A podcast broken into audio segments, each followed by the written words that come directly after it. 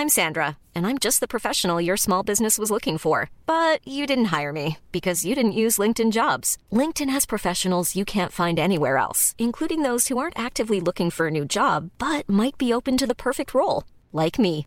In a given month, over 70% of LinkedIn users don't visit other leading job sites. So if you're not looking on LinkedIn, you'll miss out on great candidates like Sandra. Start hiring professionals like a professional. Post your free job on linkedin.com/people today.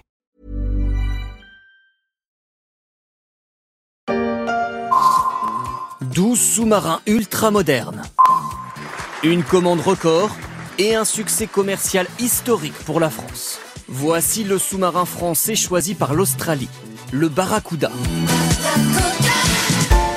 Ce devait être le contrat du siècle pour la France, c'est bien parti pour être le couac de la décennie.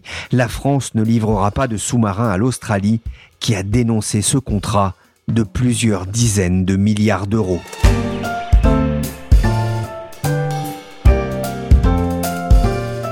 Je suis Pierrick Fay, vous écoutez La Story, le podcast des échos. Chaque jour de la semaine, la rédaction se mobilise pour analyser et décrypter un fait de l'actualité économique, politique et sociale. Aujourd'hui, on va essayer de comprendre comment la France a pu se faire chipper ce contrat par ses alliés américains et anglais.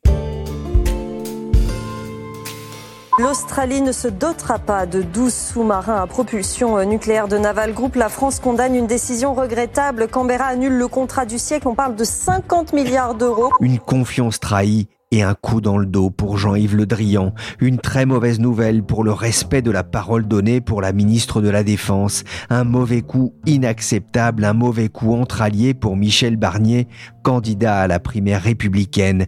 Les États-Unis torpille les sous-marins franco-australiens, s'est emporté Jean-Luc Mélenchon qui appelle la France à quitter l'OTAN. L'Australie a mis tout le monde d'accord après l'annonce de la remise en cause du contrat signé avec la France. Bonjour Anne Bauer. Bonjour. Vous êtes journaliste aux échos, spécialiste des questions de défense. D'abord, de quoi parle-t-on? Pourquoi est-ce qu'on parlait de contrat du siècle? Bah, On parle de contrat du siècle parce que c'était... Enfin, pour vous donner une comparaison, on vend 12 sous-marins à l'Australie et la France, elle en opère 10 de sous-marins. La flotte euh, nucléaire de sous-marins français, c'est 10 sous-marins. Donc déjà, ça vous donne un- une espèce de base sur le fait que c'est très très rare d'avoir un marché de sous-marins. Dans les plus beaux marchés de sous-marins du monde, ça en concernait 4 ou 6. Là, on en était sur 12. Après, c'était évidemment le contrat du siècle parce que on vendait notre technologie de sous-marin, euh, donc c'était une fierté. On avait battu des concurrents dans un pays qui, traditionnellement, dans notre sphère d'influence, qui est pas un pays avec lequel on faisait régulièrement du business. Et donc, on- effectivement, la France était extrêmement fière de ce contrat qui a été signé en 2016 par Jean-Yves Le Drian, qui était alors ministre de la Défense. Et à l'époque, le président était François Hollande. Un sous-marin, c'est un objet très cher. C'est pas un vrai montant de contrat, mais le budget était énorme. On parlait de 50 milliards de dollars australiens à l'époque. Aujourd'hui, ils ont réévalué avec l'inflation et tout ça. Ils arrivent à 90 milliards. À l'époque, ça faisait 32 milliards ou 35 milliards d'euros. Ça inclut le sous-marin, la formation, la création d'un chantier naval en Australie, les frais financiers, les frais d'emprunt, les frais de, de gestion du dossier. Voyez, c'était une espèce de paquet qui en soi, voilà, on avait vendu 12 sous-marins à l'Australie. Jamais la défense française n'avait euh, annoncé un tel contrat. C'est un contrat euh, remporté de, de haute lutte par la France? Oui, c'est un contrat qui a quand même été remporté de haute lutte. Alors, ce qu'il faut savoir, c'est qu'à l'époque, l'Australie a des sous-marins qui sont anciens, les sous-marins Collins, essentiellement construits par Saab, constructeur euh, suédois aujourd'hui, et elle doit les remplacer. Le premier euh, devait partir à la casse en 2026. Alors aujourd'hui, ils vont essayer de leur prolonger leur vie, mais donc euh, c'est un débat, cette histoire de remplacement des sous-marins qui est sous-jacent à la vie politique australienne depuis 15 ans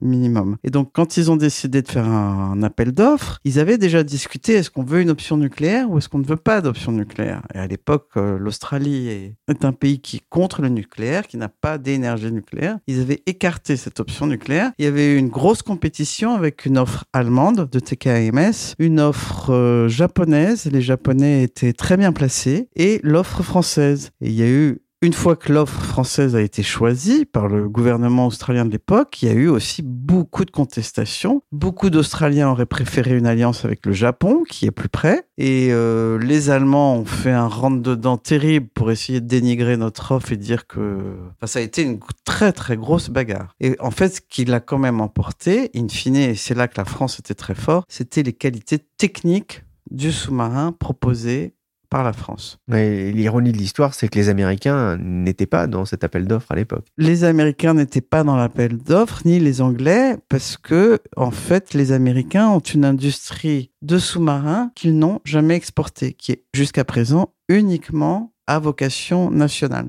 Qu'est-ce qui naît aujourd'hui avec le suffrain Un chasseur.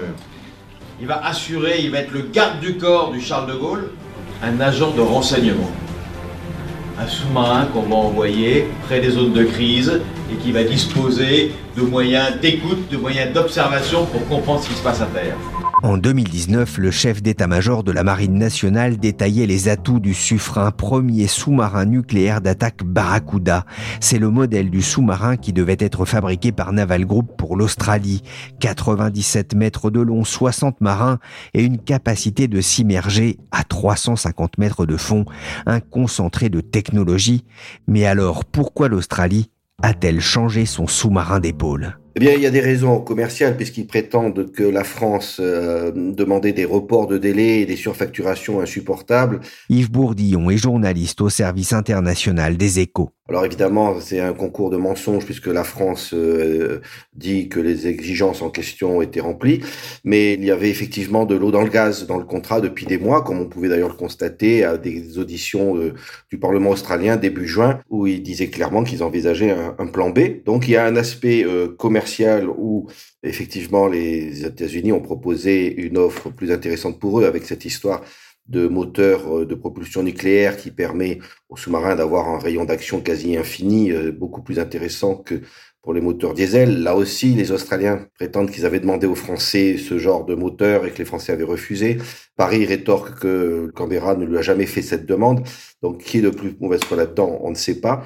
Mais ça, c'est le premier point. Et puis surtout, il y a une dimension géostratégique c'est que les Australiens ont voulu signer un pacte militaire avec le Royaume-Uni et les États-Unis. Donc, ce contrat de fourniture était finalement un, élément d'un ensemble plus vaste, qui était un partenariat stratégique avec États-Unis et euh, Royaume-Uni, clairement dirigé contre la Chine, puisque l'Australie a peur de la Chine et elle a estimé que dans ce cadre-là, la France n'avait pas sa place. Anne, je reviens vers vous. Rien ne laissait penser encore il y a quelques jours que cela allait capoter. Ça a été une vraie grosse surprise pour Naval Group et pour les ambassadeurs aussi et pour la France. Il y avait toutes sortes de signaux pour dire que les Australiens étaient pas contents, étaient difficiles, se posaient des questions, etc. Mais en gros, si vous voulez, les négociations se menaient depuis des mois et des mois sur une nouvelle étape du contrat, qui est ce qu'on dit l'étape pour passer des études préliminaires à un design plus sophistiqué. Et ce contrat, ces négociations se font avec une équipe d'avocats où il y a 50 personnes, des milliers de documents à l'anglo-saxonne, si vous voulez. C'est pas du tout la manière de travailler française. Et là où le gouvernement australien avait été drastique et semblait euh, vouloir tout mettre par écrit, c'est qu'on leur a vendu 12 sous-marins, mais 12 sous-marins qu'on doit construire chez eux. Donc dans ces 12 sous-marins qu'on doit construire chez eux, en gros, on leur a vendu une espèce de gigantesque transfert de technologie où on devait être le maître d'œuvre pour leur apprendre, faire naître une industrie pour construire eux-mêmes leurs sous-marins. Et donc,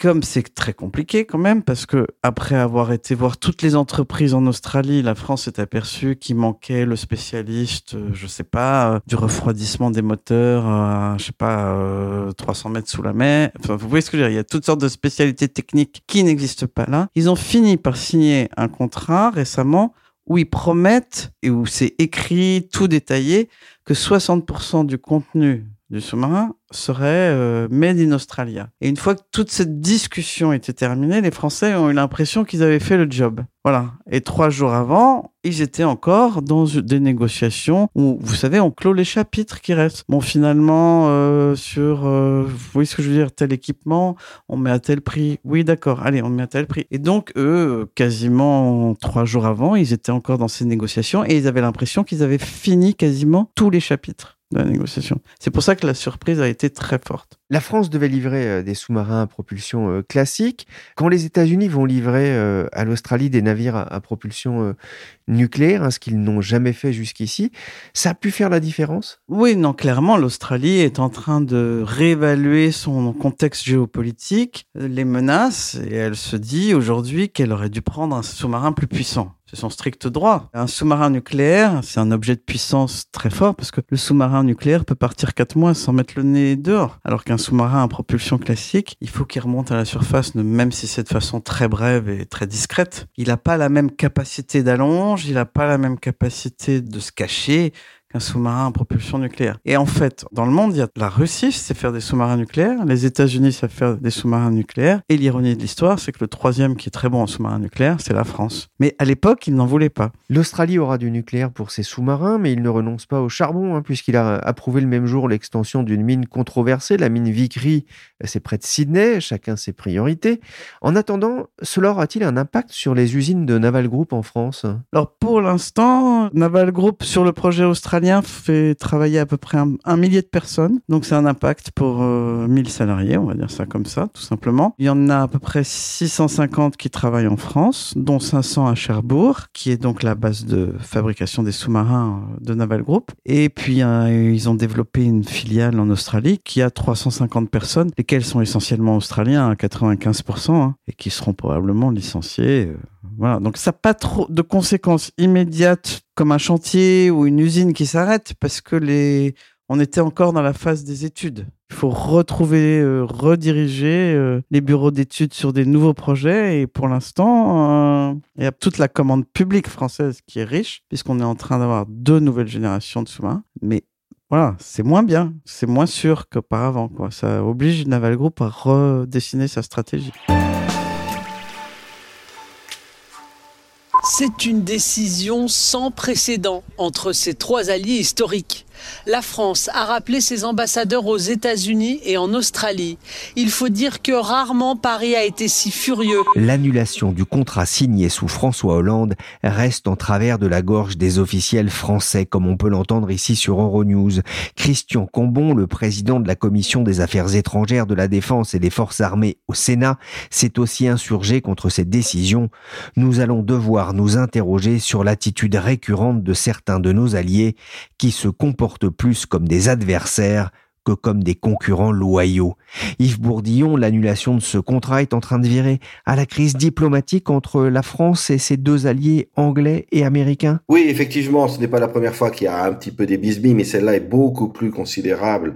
D'ailleurs, le rappel de l'ambassadeur de France en Australie et aux États-Unis est sans précédent. Donc, il y a effectivement une crise grave parce que, au-delà du fait que perdre un contrat, c'est désagréable, la France estime qu'on lui a fait un enfant dans le dos bien plus grave que les petites surenchères, les petits coups en douce qu'on peut se faire entre fournisseurs d'armement. Et puis surtout, il y a une violation de la loyauté, euh, selon Paris, entre alliés, euh, avec cette négociation d'un pacte militaire euh, dont elle n'était pas informée. Je suppose qu'on a des services d'enseignement qui nous permettaient de voir venir en amont, mais officiellement, la France n'a pas été consultée. Et effectivement, ça va laisser des traces considérables. Washington ne semble pas se rendre compte à quel point euh, ça a été très mal vécu en, France dans tout le spectre euh, politique, avec effectivement toujours en France un aspect de méfiance euh, vis-à-vis de l'Alliance atlantique sur la domination du grand frère américain. Donc l'affaire est grave. En même temps, on peut s'attendre à ce qu'elle se résorbe un jour, puisque la France ne va pas sortir de l'OTAN pour autant, ne serait-ce qu'elle n'a pas beaucoup d'alternatives en termes de sécurité collective, elle va pas s'allier avec le, Guatemala. Hein. La seule alternative, c'est l'autonomie euh, stratégique européenne. Mais les pays européens ne sont pas prêts à, cela. Eux, ils restent dans le cadre de l'OTAN. Et d'ailleurs, on peut noter que les pays européens n'ont pas du tout réagi euh, à, cette affaire et considèrent que bah, c'est dommage pour la France, mais ils ne prennent pas du tout son parti.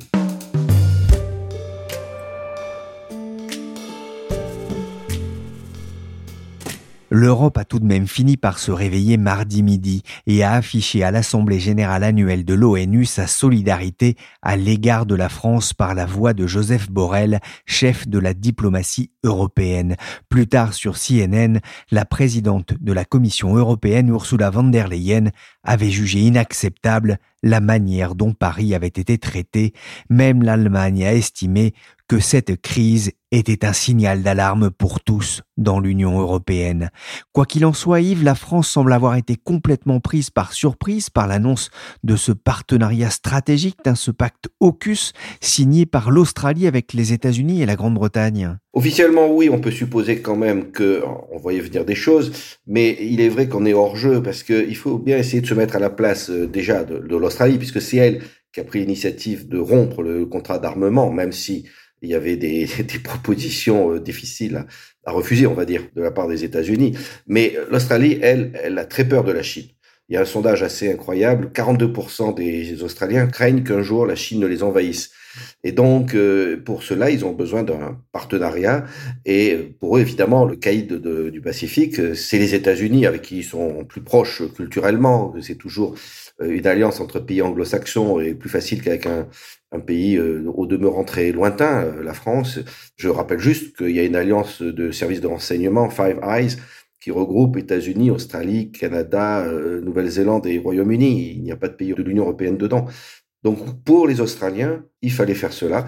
Et effectivement, ça pose quand même un problème, puisque les États-Unis, au passage, ont quand même violé deux petits engagements, on va dire. C'est que normalement, entre alliés de l'OTAN, on se coordonne sur l'approche de la Chine. Ça n'a pas été le cas. Et puis, transfert d'un moteur nucléaire, c'est la première fois qu'ils donnent des moteurs nucléaires à une marine autre que la leur. Normalement, on se coordonne aussi quand il s'agit entre puissances alliées de donner des moteurs nucléaires à des sous-marins de notre pays. Ouais, la France est présente hein, dans la région avec ses territoires ultramarins.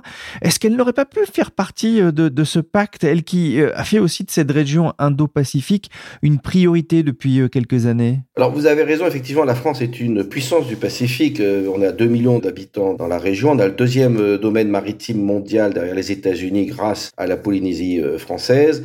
On a donc des intérêts relativement stratégiques et puis aussi un intérêt sur la sécurisation des voies de navigation dans la mer de Chine. D'ailleurs, des navires français ont fait des, des, exercices euh, avec leurs homologues australiens, américains, indiens euh, il y a encore quelques mois et un sous-marin nucléaire français a été en mer de Chine pour la première fois, donc ça montre bien notre implication. Alors, bien sûr, l'Australie et les États-Unis auraient pu euh, inviter la France à faire partie du pacte. Est-ce que pour autant ils n'auraient pas cassé le contrat Je ne sais pas. Normalement, les deux vont ensemble. Mais surtout, ça pose une question, c'est est-ce que la France, d'abord, est considérée comme un partenaire militaire suffisant dans le Pacifique, parce que, bon, c'est pas parce qu'on a six frégates dans le coin qu'on est euh, un acteur militaire significatif en cas de conflit avec la Chine. Et puis, réciproquement, est-ce que la France a tant envie que ça de faire partie d'une alliance qui est clairement dirigée contre la Chine, euh, c'est-à-dire, pour dire les choses clairement, L'Australie a peur d'être envahie un jour par la Chine comme victime collatérale d'un conflit plus large entre la Chine et les États-Unis qui pourrait être déclenché à partir de Taïwan, par exemple. Eh bien, est-ce que la France a envie de faire partie d'une alliance qui automatiquement euh, impliquerait dans ce cas-là qu'on fait le coup de feu tous ensemble contre la Chine? J'en suis pas certain. Et d'ailleurs, l'attitude des Européens dans cette affaire qui consiste à dire que tout ça ne regarde que la France participe peut-être aussi de cela. Les Européens euh, n'ont pas forcément envie de tenir tête à la Chine si ça implique des risques d'escalade militaire un jour. La Chine qui a réagi en qualifiant d'extrêmement irresponsable la vente de sous-marins américains à propulsion nucléaire à l'Australie. Le pacte AUKUS sape gravement la paix et la stabilité régionale, intensifie la course aux armements et compromet les efforts internationaux de non-prolifération nucléaire a déclaré le porte-parole de la diplomatie chinoise. Yves, par ailleurs, ce pacte, est-ce qu'il ne fragilise pas plus la position de la France dans le Pacifique à quelques semaines d'un nouveau référendum en, Nouvelle-Calédonie? Oui, certainement, ça fragilise la position de la France dans le Pacifique. D'ailleurs, on, pourrait tenter de dire qu'avec ses relations au plus bas avec les États-Unis, avec le Royaume-Uni, les relations sont mauvaises depuis euh, le début du feuilleton du Brexit. Elles sont pas non plus très bonnes avec nos alliés européens, comme on peut le voir dans leur absence de réaction dans cette affaire. Donc les succès diplomatiques français depuis deux ans se comptent sur les doigts d'une main. Donc d'une part, la position française est aujourd'hui un peu fragilisée tout azimut. Et alors effectivement, si d'aventure le troisième référendum en Nouvelle-Calédonie début décembre arrivait à l'indépendance, euh, ça serait euh, un revers euh, considérable. Et le référendum n'est pas gagné du tout, puisque le premier, l'indépendance avait perdu avec 44% des voix, je crois. Le deuxième, 47%. Donc le troisième, si ça continue à s'effriter, ça peut être donc adieu la Nouvelle-Calédonie dans deux mois. Là aussi, ça serait significativement un revers c'est vraiment en bon français euh, un coup dans le dos. Nous avions euh, établi avec euh, l'Australie une relation de confiance. Cette confiance est trahie. Et je suis aujourd'hui en colère, avec beaucoup d'amertume sur cette rupture. Et vous avez D'autant plus que ça se fait pas entre alliés. Jean-Yves Le Drian, ministre des Affaires étrangères, ne décolérait pas contre les États-Unis sur France Info. Il évoquait une décision unilatérale, brutale, imprévisible et dénonçait l'attitude assez insupportable de l'administration de Joe Biden. Ça ne se fait pas entre alliés. C'est vrai Yves, c'est un peu cavalier, mais en matière d'armement, tous les coups sont permis? Normalement non, entre alliés. Euh, quelques inélégances sont tolérées, mais on ne doit pas franchir des lignes jaunes qui ont le défaut de pas être vraiment écrites. C'est-à-dire que qu'est-ce qui est fair play, qu'est-ce qui ne l'est pas. Euh, il y a une zone grise entre ce qui est admissible et ce qui ne l'est pas. Donc là, euh, en sous-main, euh, faire une offre pour casser un contrat, ça ne se fait pas. Oh, je pense que la France a dû le faire aussi jadis. Donc le droit du contrat en matière d'armement Bon, il y a des considérations géopolitiques et c'est surtout cette dimension géopolitique euh, qu'on vient d'évoquer qui est aussi très importante dans cette affaire. C'est-à-dire que Washington a considéré que ce contrat-là, euh, s'il était rompu, bon, la France serait chagrinée, mais c'est pas grave. Il y avait des, intérêts euh, supérieurs, à savoir signer un pacte avec euh, le Royaume-Uni en tant que grande euh, flotte, grande puissance navale, et l'Australie pour ébaucher euh, ce qui pourrait à terme être une espèce d'OTAN de l'Asie, d'alliance pacifique dirigée contre la Chine. Un dernier mot, Yves. Un, contrat a été signé. La France et Naval Group peuvent-ils obtenir des dédommagements de la part de l'Australie? Ah, Normalement, oui. Ça a d'ailleurs été évoqué par Paris, ce qui est une manière aussi de dire, bon, eh ben maintenant euh, parlons sous, euh, donc euh, on est mis devant le fait accompli.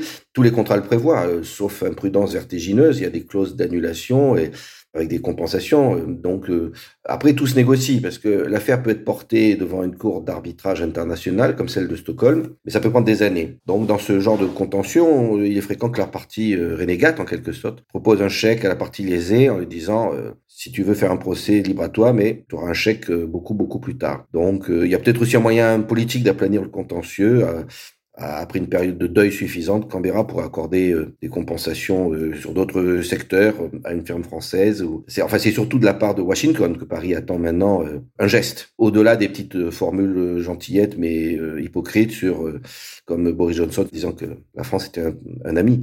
Donc on peut s'attendre à ce que l'affaire traîne quelque temps avec des négociations plus ou moins secrètes. Cela dit, ça arrive. D'ailleurs, rappelons que la France avait rompu un contrat avec la Russie pour la fourniture de porte-hélicoptères il y a quelques années. Et bon, bah, la Russie n'en a pas fait tout un plat. Elle a négocié des compensations qu'elle a eues. Et puis, euh, on a tourné la page. Naval Group a indiqué qu'il allait entrer en négociation avec les autorités australiennes dans un esprit constructif, écartant ainsi pour l'instant la piste des tribunaux. La presse australienne évoque une indemnisation potentielle de 250 millions d'euros, sachant que Canberra a déjà dépensé un milliard et demi d'euros dans ce programme à fond perdu. Merci Yves Bourdillon et Anne Bauer, journalistes aux échos. Retrouvez toutes les implications de ce coup de Trafalgar américano-australien dans les pages des échos. Cette émission a été réalisée par Willy Gann, chargé de production et d'édition Michel Varnet.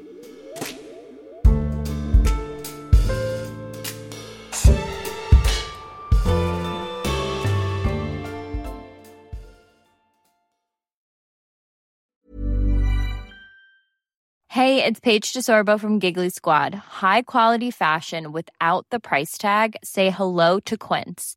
I'm snagging high-end essentials like cozy cashmere sweaters, sleek leather jackets, fine jewelry, and so much more. With Quince being 50 to 80% less than similar brands And they partner with factories that prioritize safe, ethical, and responsible manufacturing. I love that. Luxury quality within reach. Go to quince.com slash style to get free shipping and 365 day returns on your next order.